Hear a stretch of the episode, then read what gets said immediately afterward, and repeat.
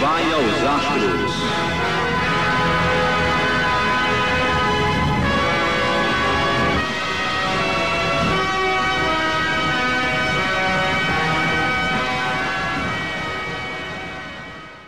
Saudações, cealinos de todo o Brasil e de todo o mundo. Estamos iniciando agora mais um podcast Universo da Astronomia, uma produção do Centro de Estudos Astronômicos de Alagoas, com a apresentação minha, Aloysio Farias, e a presença de meus grandes amigos Romualdo e Paulo. Como estão as coisas, meus amigos?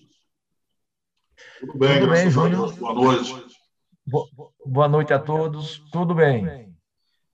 Estamos gravando esse podcast na noite desta segunda-feira, 3 de maio de 2021. E desde já o nosso muito obrigado pela sua audiência. E hoje o nosso assunto será exoplanetas, dois temas dois temas isolados dentro do principal que é o exoplanetas, onde os dois vão ter abordagens de recentes descobertas, muito recentes mesmo, e aspectos interessantes sobre os chamados exoplanetas. Então, amigo, Romualdo, o que foi que você verificou recentemente aí que traga para nós aí? Pois é, Júnior, eu, eu dei uma pesquisada hoje num site de notícias científicas, o FIS.org, e ele traz uma notícia que saiu hoje mesmo, dia 3 de maio de 2021, que é um novo modelo que pode prever é, a presença de ciclo do carbono em exoplanetas. Exoplanetas, gente, é planetas de outras estrelas, tá? É, isso foi feito pela pesquisa, pelo Instituto de Pesquisas Espaciais da Holanda. Então, como o artigo diz, né, é, a vida prospera em locais que têm uma temperatura estável. Na Terra, isto é facilitado pelo chamado ciclo do carbono. Tá?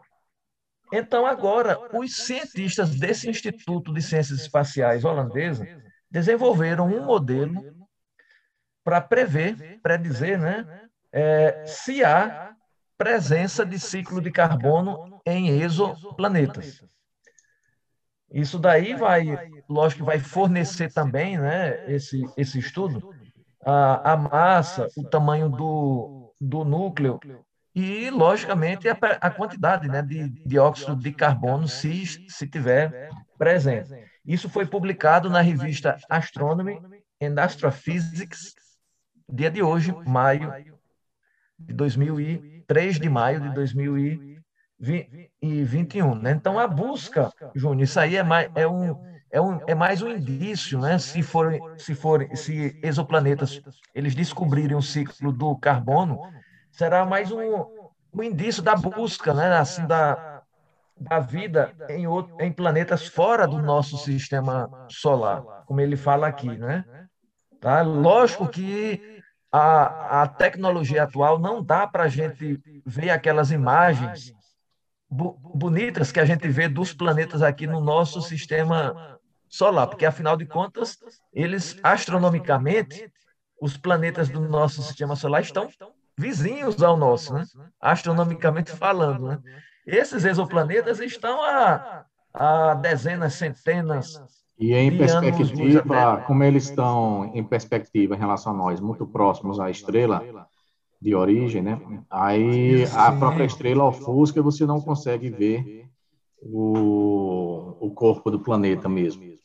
Né? Pelo menos é, até agora, né? Pode ser que. É, e... Apesar de que existe uma foto aí, não muito antiga, um borrão, né? mas é uma foto, de um exoplaneta. Acho que o primeiro fotografado.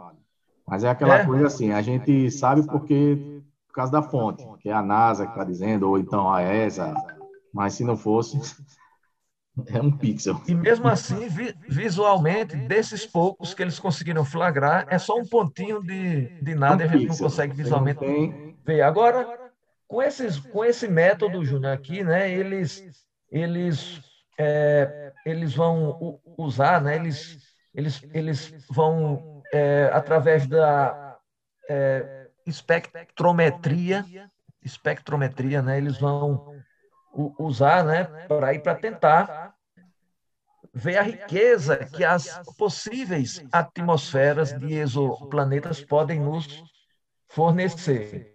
Deixa tá? eu ver se é eu. Importante... Deixa eu ver se eu entendi. No caso, essa descoberta é um novo método a ser usado pelos físicos e astrônomos. É, é isso. Isso é, um, é, isso é. é uma nova forma de pesquisa, uma nova metodologia de pesquisa que pode trazer resultado mais, mais a contento. É isso. Pois é, e, é isso. E eles sabem, se encontrarem num, um exoplaneta que tenha esse efeito do ciclo do carbono, isso é, é, é porque, graças a esse ciclo do carbono que a Terra tem, que a, que a temperatura se mantém estável. Tá? Graças a esse ciclo do carbono, que tem a ver com a, a tectonia de placas, ou placas tectônicas que a Terra tem. Isso torna o planeta di, dinâmico e, às vezes, libera CO2 e absorve CO2 por causa do método da, da tectônica de placas, que no sistema solar só a Terra tem, esse ciclo do carbono. Se eles encontrarem, através desse novo método espectroscópico aqui, quantidade de carbono em um exoplaneta, principalmente se, esse, se essa quantidade variar, como num ciclo, é, isso vai acender aquela fagulha da possibilidade de ter vida nesse exoplaneta. Certo? É essa, é essa a intenção da equipe holandesa. Né? Procurar esse ciclo do carbono em, em exoplanetas para aumentar as chances de encontrar um local que tenha vida. Certo? Okay. Basicamente foi isso, Júnior, essa, essa notícia, né? É, que ele fala que ele fala aqui, né? Que no, que no nosso sistema solar a Terra é o único planeta onde nós encontramos um ciclo do carbono. Tá? É muito interessante. E eles esperam que esse novo modelo possa contribuir para a descoberta de um exoplaneta com um ciclo do carbono semelhante e, portanto, possivelmente vida. Ele conclui assim a essa. Aí, quem essa... sabe você esquece um pouquinho a hipótese da Terra rara, né? Quem sabe, né? Hein, Paulo? Diga aí. Eu acho que cada dia está se aproximando disso, não? Ah. Mais cedo ou mais tarde, é, é, claro que a gente fala assim, mas é o, grande, o grande ponto de interrogação, um dos grandes pontos de interrogação para a ciência hoje é justamente esse, né? Se nós temos vizinhos no espaço, outras civilizações, ou se nós estamos completamente isolados nessa imensidão. Engraçado. Mas eu vejo. Termine. Oi. Conclua eu vejo que a, vai haver um momento que alguma coisa vai ser descoberta. Não sei como, onde, qual o país que vai, qual a agência espacial que vai descobrir isso. Por que, que eu digo isso? Porque eu falei no outro dia com os colegas que nós estamos vivendo uma época de ouro da, da, da astronomia, da astronáutica, Ciência em geral, né? Tá. Das, das, ciências, porque muita coisa tem feita em investimentos maciços também de vários países. Então, mais cedo ou mais tarde, vai se descobrir algo assim que surpreendente. Pode ser uma forma de vida microbiana? Pode, tranquilamente. Pode já será um grande avanço, né, Paulo? Isso, já será um grande avanço. Já será um grande avanço. Pode ser uma forma de vida num estágio mais avançado? Também. Não sei. Também. É, é, já será um avanço, uma forma de vida microbiana, principalmente se eles perceberem que essa, eles provarem que essa forma de vida microbiana independe da Terra. Hum. É, e será mais fantástico ainda, né? É. Que não houve contaminação no passado. É. é. Como você está falando, se for algo absolutamente novo, uma forma de vida microbiana que não existe no planeta. É, é. É, ah, que não depende, que, que, não tenha DNA nem, é, nem RNA, isso. outra coisa que a gente desconhece, né? de repente. Né? Isso aí que vocês falaram me levantou duas questões agora aqui que eu me lembrei. A primeira é que a gente já discutiu isso alguma vez, eu já li em algum lugar também, que as duas hipóteses são assustadoras, né? Se estivermos sozinhos na imensidão, é uma coisa assustadora. E se houverem civilizações também é uma coisa assustadora, né? Não é ambas as coisas são, são estranhas, né, para nós, né? Porque nós estamos dá um frio na espinha, né?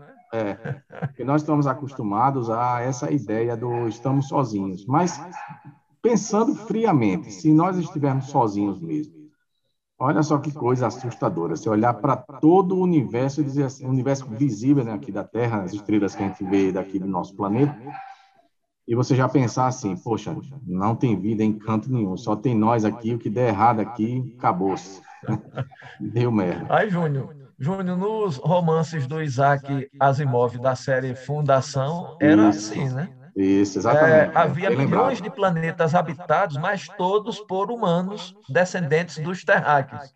Não é. havia outros seres inteligentes, não. Pois é, é tão assustador quanto, né? E a Eu segunda... imagino... Sim, Paulo. Eu imagino, fazendo uma, assim, uma analogia do que você está expondo, Aloysio, é como se você tivesse uma criança sozinha dentro do casarão no escuro, né? Sim. E ela só, sabendo que não tem mais ninguém dentro da casa. É, é. Boa analogia. Isso mesmo.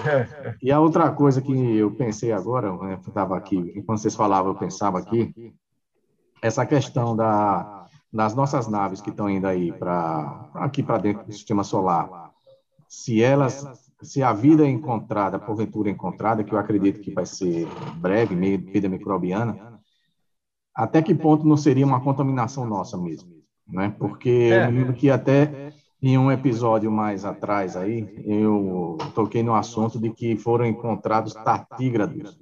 Eu, não, eu sempre me enrolo com essa palavra, tartígrados. São aqueles seres micro, é isso pequenininhos, salvo engano, na Lua. Foi uma coisa assim que eu li. Ou foi não no espaço, foi na estação espacial. Realmente, eu, eu, isso aí eu fico devendo para vocês que estão ouvindo a notícia certa. Mas aí é que está. Se você chega ali numa, na Lua Europa, por exemplo, com aquele projeto que existe para as próximas décadas de levar uma perfuratriz e tal, e alcançar um oceano que está abaixo da, da camada de gelo, é, certo? E se a gente contaminar? Se a gente acabar levando micro-organismos ou até não sei, posso estar falando uma bobagem aqui, ou até micro-organismos da própria viagem que vagam pelo espaço, mesmo que pode haver, a gente não sabe. Né, no próprio espaço interplanetário, não diria interestelar, mas interplanetário pode haver. Ô, Júnior, Ô, Júnior mas as agências espaciais, elas, elas têm leis de biossegurança agora, justamente para evitar isso. Sei. Evitar uma contaminação. Então, né? Vamos conjecturar, mas você acha que quantos por cento de certeza de, de segurança nisso aí, de não haver uma falha em relação a essas agências principais? Você acha Ô, 100%? Eu acho que não. 100% não. 100% não, mas eu arrisco a, a dizer que mais de 99,8%. Porque é muito difícil você estar num ambiente que você considere ele completamente estéreo, né? ali na, na hora que está montando a nave, o momento de pôr ela na cápsula do, do, do foguete lá. Na... Poxa, é, são muitas etapas e é, eu não sei, é uma coisa muito complicada para a gente pensar, sabe? Eu, me deixa dúvida assim, se de é. repente algum algum corpo encontrado não seria uma uma poluição nossa, digamos assim. Diga aí, Paulo. Eu li agora recentemente que houve uma missão israelense na Lua que contaminou a Lua com tardígrado. Pronto, foi isso aí que eu estava querendo lembrar. Foi é. israelense, é, não foi? Foi. E também houve ah, a descoberta de fungos na ISS também. Eu, é, e o, eu o vejo... fungo ele precisa de umidade, né, para existir. E eu vejo esse risco de, de contaminação é uma via dupla. o mesmo cuidado que a gente precisa ter para não contaminar outros mundos, a gente precisa ter também para não contaminar o nosso. Exatamente. Quando é, essas missões que vão é, a, asteroides e trazem material depois é, para ser analisado na Terra, também tem que ter um cuidado com isso aí, porque a gente está desconhecido. Isso já foi até ficcionado, viu? Tem filme que, salvo engano, aquele dos anos 50, o. Tem o Enigma de Andrômeda, é um deles. Enigma de Andrômeda, isso mesmo. Que é. tinha sido uma contaminação espacial, né? E tinha isso. Porque você imagine o, o processo de que envolve você colocar uma. Vamos botar o, o Curiosity e mais recentemente o Perseverance. Tá ouvindo, Romualdo? Tá. O Curiosity, quando ele foi montado em uma parte da NASA, ele foi aquele ambiente estéreo, mas teve um momento em que ele saiu dali e literalmente foi para o foguete.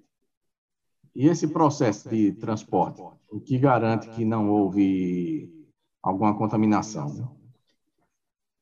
É, tem que ter esses riscos. Até, por exemplo, é, uma missão com caráter mais prolongado no espaço, com uma missão tripulada, a alimentação dos componentes da missão dos astronautas, tem que se evitar um risco de contaminação é, durante a própria missão. É, é, um cuidado todo especial que tem que ser, ser utilizado para evitar problemas. Paulo, e qual é a novidade que você nos traz essa semana, Paulo? É, boa noite a todos que estão nos ouvindo. Pode a respeito, é, é, economia sempre reserva surpresas para a gente, tem sempre novo surgindo. E agora é, eu tomei conhecimento, foi descoberto um exoplaneta, né? ou seja, planetas que não são do nosso sistema solar, chamado KELT, KELT-9b, que ele é mais quente do que 80% de todas as estrelas do universo. Impressionante. Um planeta a temperatura dele que 80%? É, de todas as estrelas do universo. A temperatura desse planeta... Não é? é? A temperatura desse planeta é de 4.300 graus Celsius ele está na constelação de Cisne, ou do Cisne, e aí ele foi descoberto é, é, no dia 5 de junho de 2017. Orbita uma estrela azul, uma idade aproximadamente de 300 milhões de anos. É uma estrela bem recente. 2017. 17, certo. 17. E aí ele tem o dobro do tamanho do Sol e a temperatura dele é bem elevada.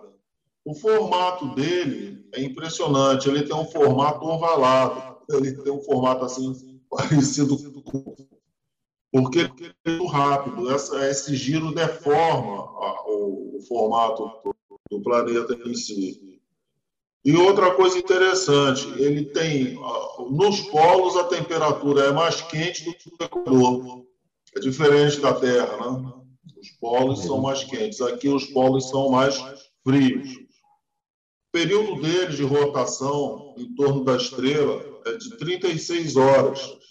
Ele está distante da estrela, dessa estrela azul, aproximadamente um de distância entre Mercúrio e o Sol. É, ele tem também um problema de acoplamento de maré. Ô, Paulo, seja, coisa, qual é a distância dele comparando com Mercúrio? Ele, tá, ele está localizado a um décimo da distância existente entre Mercúrio e o Sol. Colado. Um décimo. Praticamente colado. É, está praticamente colado na estrela é. que ele orbita. Então, ele também tem a questão de maré ou seja, é, existe uma sincronização da rotação dele com a órbita de maneira que ele tem sempre a mesma face voltada para a estrela. É, isso aí já evidencia a impossibilidade de, ter, de se encontrar alguma forma de vida nesse planeta. Ele é tão quente que a formação de moléculas fica impedida, as ligações químicas à alta temperatura dele. Tá? É... Como ele tem o fenômeno de maré, um lado dele está sempre voltado para a estrela e o outro não. Então, está é... sendo estudado ainda como poderia se formar uma atmosfera nesse planeta. Tá? É, ainda não se sabe exatamente como seria formado ele, a atmosfera dele. E existem metais na atmosfera. Tá? É, nesse caso, esses metais, eles acham que podem ter sido arrastados é, pelo lado mais frio do planeta. Ele tem, então, uma combinação de calor extremo, mais uma radiação ultravioleta muito forte também atuando, e os cientistas já acham que esse planeta pode estar evaporando, ou seja, não, não há muito tempo. Tá? Não, não vai aguentar, né, Paulo? Não, não vai, vai aguentar. Não vai aguentar. E aí, a expectativa agora dos pesquisadores é o famoso James Webb. Já, tá, já é famoso antes de ser lançado. Vai ser lançado. Esse... Vai ser lançado da Guiana Francesa, Paulo. É, né? Da Guiana Francesa, bem, bem é. aqui. Se não fosse essa pandemia, a gente ia fazer uma excursão, Júnior, para a Guiana Francesa, para ver esse lançamento. Uma ideia, é interessante. Então, a expectativa dos pesquisadores esse, esse James Webb, esse telescópio espacial, com ele possa se estudar melhor esse exoplaneta, né? para entender essa dinâmica aí, que é muito estranho um planeta com essa temperatura e, e não consegue formar é, ligações químicas, moléculas, e uma tendência se continuar nessa tendência de evaporação devido ao calor interno dele. Pois é, eu acho que ele está sendo literalmente cozinhado pelo sol, né? Está derretendo, é. sugado e realmente parece que vai sumir. Né? Uma característica dessa é uma coisa muito única. Eu não tinha escutado falar ainda de planeta com 4 mil graus de temperatura. É talvez o único descoberto até agora, né? Nesse é. características. Né? É, é, foi até pelo que se tem conhecimento, foi o único. Por isso que existe assim estudá-lo. Nem Mercúrio está perto e não tem atmosfera. O lado iluminado de Mercúrio, acho que não chega, sei lá, você lembra aí, Romualdo? A temperatura no lado iluminado de Mercúrio. de Mercúrio deve chegar a uns 250 graus. Menos que Vênus, Posit... porque Vênus tem o, o, o, o efeito estufa. O efeito estufa né? é, aí, aí de Vênus chega a 500, né? Beira é. 500 graus, né? É. Mas Mercúrio, no lado que está exposto ao Sol, é, é 250 graus por aí. Positivo. Mas no lado que é noite, aí despenca, é negativo. Menos 130 Ele é graus. chamado só para vocês terem uma ideia, ele é chamado de Júpiter superquente. O apelido Esse dele. planeta que você está falando, é, recém-descoberto. É. Hum. É, mas em tamanho, ele seria qual tamanho, estima-se? Não, no tamanho eu não tive informação. Eu sei que a massa é, a massa é duas, duas vezes e meia do Sol. Tá? É muito, não? É. Tem uma massa bem. Será que Agora, não foi o tamanho sistema binário tem. que não deu certo? Eu acredito pode, que sim. Pode ser, viu? Pode, pode ser. ser. Porque não existe, eu não sei se é teoria, se já é comprovado que Júpiter foi um, um Sol que não deu certo, que faltou muito pouco é. para se tornar um Sol. Se isso tivesse é acontecido, a gente não estaria aqui, né? Porque, é. puxa vida. Provavelmente não. Dois sóis assim não. seria complicado para estabelecer vida é. na Terra. A... O problema é que Júpiter, Júpiter não alcançou a massa necessária para promover, entrar num processo de fusão nuclear. De fusão, é. Mas em Ficou... escala astronômica faltou pouco, né? Faltou pouco, exato. Isso remonta à época da formação do sistema solar, né? Eu acho que se ele tivesse recebido mais massa um pouquinho né, da, da, própria poeira de formação dos planetas, Isso. teria se tornado um Sol. Nós teríamos um sistema binário aí. É, foi uma é. sorte. Seria, é, não sei se seriam orbitando o outro. Acho que questão de órbita seria como está mesmo, né? Não seria não, aquele sistema que iriam orbitar um centro comum.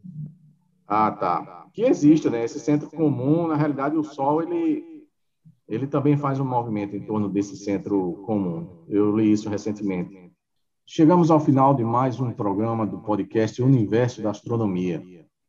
Romualdo e Paulo, as atividades que teremos essa semana hum, pelo CEAL, alguma coisa específica, alguma coisa a chamar mais atenção?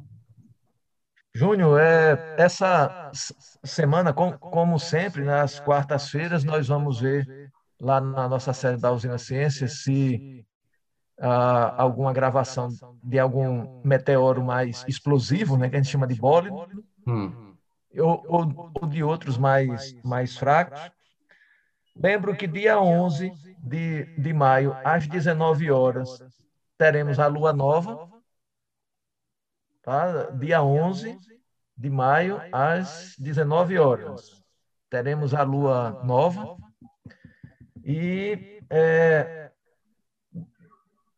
dia 3, hoje, dia 3 hoje, a lua minguante ocorreu já às 19h50. E dia 11 será a lua nova, geralmente uma semana depois, né? E nesse sábado, o CEAL terá a sua live no Instagram, às 20 horas, com Betânia, Paulo, eu, outros sócios. No sábado passado você participou, Júnior? Pode, foi. Pode participar também? Isso, foi. E no domingo, e no domingo, às 19h30, a nossa live tradicional do YouTube com mais notícias da semana. É isso. Ok, meu amigo. E Paulo? Isso é, que o Romualdo falou, exatamente dessa maneira que a gente está projetando essa semana. Nós teremos a nossa live aos sábados, de sábado, pelo Instagram, às 20 horas. E depois nós temos nossa live é, é, no domingo, pelo YouTube, às 19h30. A gente vai continuar é, falando sobre os oceanos ocultos. Está bem interessante, porque está chegando agora no campo da astrobiologia.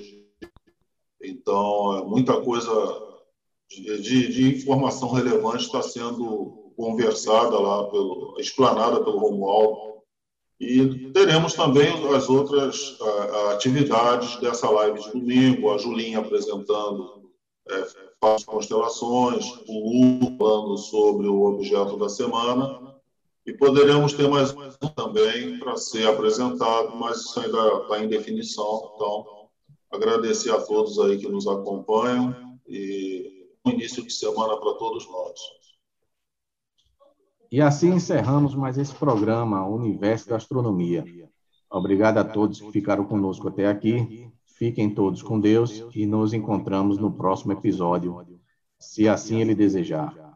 E não esqueçam, com CEAL, assim se vai aos astros. Assim se vai aos astros. Assim se vai aos astros.